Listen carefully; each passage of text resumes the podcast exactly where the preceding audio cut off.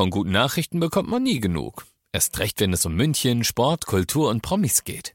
Lesen Sie selbst gute Nachrichten. Heute in der Abendzeitung und auf abendzeitung.de. Abendzeitung.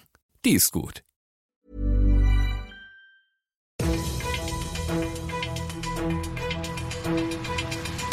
95 5 Charivari, das München Briefing, Münchens erster Nachrichtenpodcast. Heute mit Heiko Seringer und diesen Themen. MVV kann sich 69 Euro Ticket vorstellen und Party in Oberschleißheim endet im Knast. Herzlich willkommen zu diesem Podcast. Diese Infos um 17 und 18 Uhr informieren dich jeden Tag über das Wichtigste zum Feierabend. Du kannst es dir auch jederzeit anhören, wann du möchtest, als Podcast. Und hast du das 9-Euro-Ticket?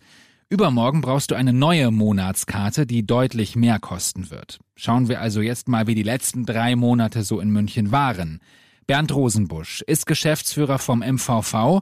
Wie erfolgreich war das 9-Euro-Ticket denn bei uns in München? Wir sehen die Auslastung, also das heißt, wie viele Leute sind mitgefahren, dass wir eigentlich über den Werten von 2019 liegen. Das heißt, ähm, das hat wirklich einen enormen Schub gebracht. Wir haben im Grunde pro Tag etwa 2019 so die 1,6 bis 2 Millionen Fahrgäste gehabt und die haben wir eben auch erreicht oder teilweise überschritten. Wie könnte es jetzt weitergehen? Kommt so ein neues Ticket? Ja, wir sind mit dem äh, VDV, also mit dem Verband Deutscher Verkehrsunternehmen, da bin ich auch in der Arbeitsgruppe, überlegen wir uns in der Tat auch Nachfolgemodelle. Da gibt's natürlich nicht ein Modell, sondern das ist ja immer die Frage, mache ich es jetzt verbundweit, mache ich es landesweit oder bundesweit.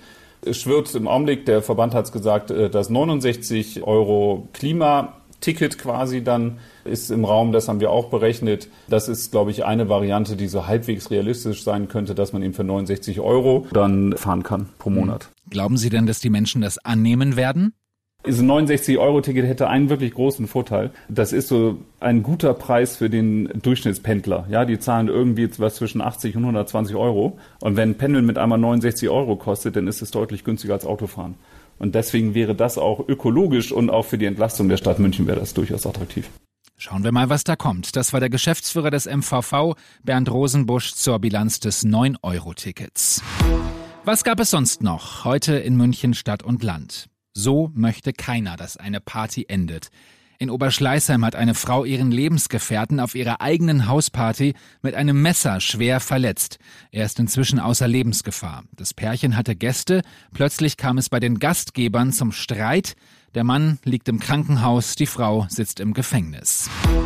Ein lauter Knall und das Geld ist weg. In Eching ist wieder ein Geldautomat der Sparkasse gesprengt worden. Spezialisten des Kriminaltechnischen Instituts untersuchen nun die Reste, die vom Automaten übrig geblieben sind. Die Täter sind mit einem dunklen Auto entkommen.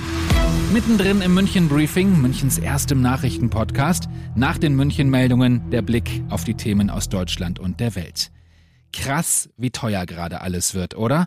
Bundeskanzler Scholz sagte heute bei einem großen Meeting der Bundesregierung, das nächste Entlastungspaket soll für uns alle schnell kommen. Charivari-Reporter Timo Müller über die Pläne des Kanzlers. Es gehe darum, ein möglichst maßgeschneidertes, effizientes und zielgenaues Entlastungspaket auf den Weg zu bringen. Es soll dazu führen, dass niemand alleine mit seinen Problemen bleibt, sagte Scholz. Viele Ideen dazu gibt es bereits. Eine Gas- und Strompreisbremse für den Grundbedarf oder Geld direkt auf die Hand für Menschen mit geringem Einkommen sowie Rentner, Studenten und Azubis.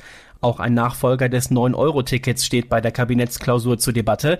Die einzelnen Punkte sind jedoch innerhalb der Ampel umstritten. Eine Entscheidung noch heute oder morgen ist daher recht unwahrscheinlich. Der Kampf in der Ukraine geht weiter. Jetzt gibt es Berichte, dass die Ukraine die Russen angreift. Eine Einschätzung der Lage von Charivari-Korrespondent Christian Thiele.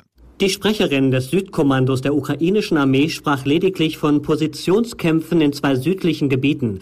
Grund dafür soll sein, dass sich die russischen Truppen vorher umgruppiert haben. Es sei noch zu früh, von möglichen zurückeroberten Orten zu reden. Die russische Armee sprach ebenfalls von einem Vorstoßversuch, der aber abgewehrt worden sei. Die Angaben lassen sich nicht unabhängig überprüfen. Die Offensive ist lange von der Ukraine in Aussicht gestellt worden. Präsident Zelensky sagte, man wolle die russischen Truppen über die Grenze vertreiben.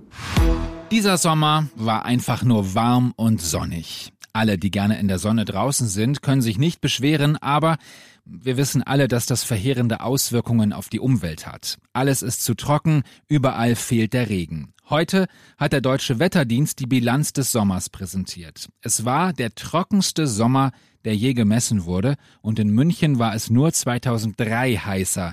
Wir haben also den zweitheißesten Sommer aller Zeiten. Ich bin Heiko Seringer. Schönen Feierabend. 95.5 Charivari, das München Briefing, Münchens erster Nachrichtenpodcast. Die Themen des Tages aus München gibt es jeden Tag neu in diesem Podcast. Um 17 und 18 Uhr im Radio und überall da, wo es Podcasts gibt, sowie auf charivari.de.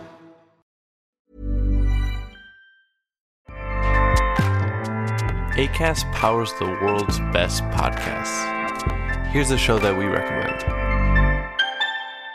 Hi, I'm Jesse Cruikshank. Jesse Cruikshank. I host the number one comedy podcast called Phone a Friend. Girl, let's phone a friend. Not only do I break down the biggest stories in pop culture with guests like Dan Levy and members of InSync, I do it with my own personal boy band singing jingles throughout.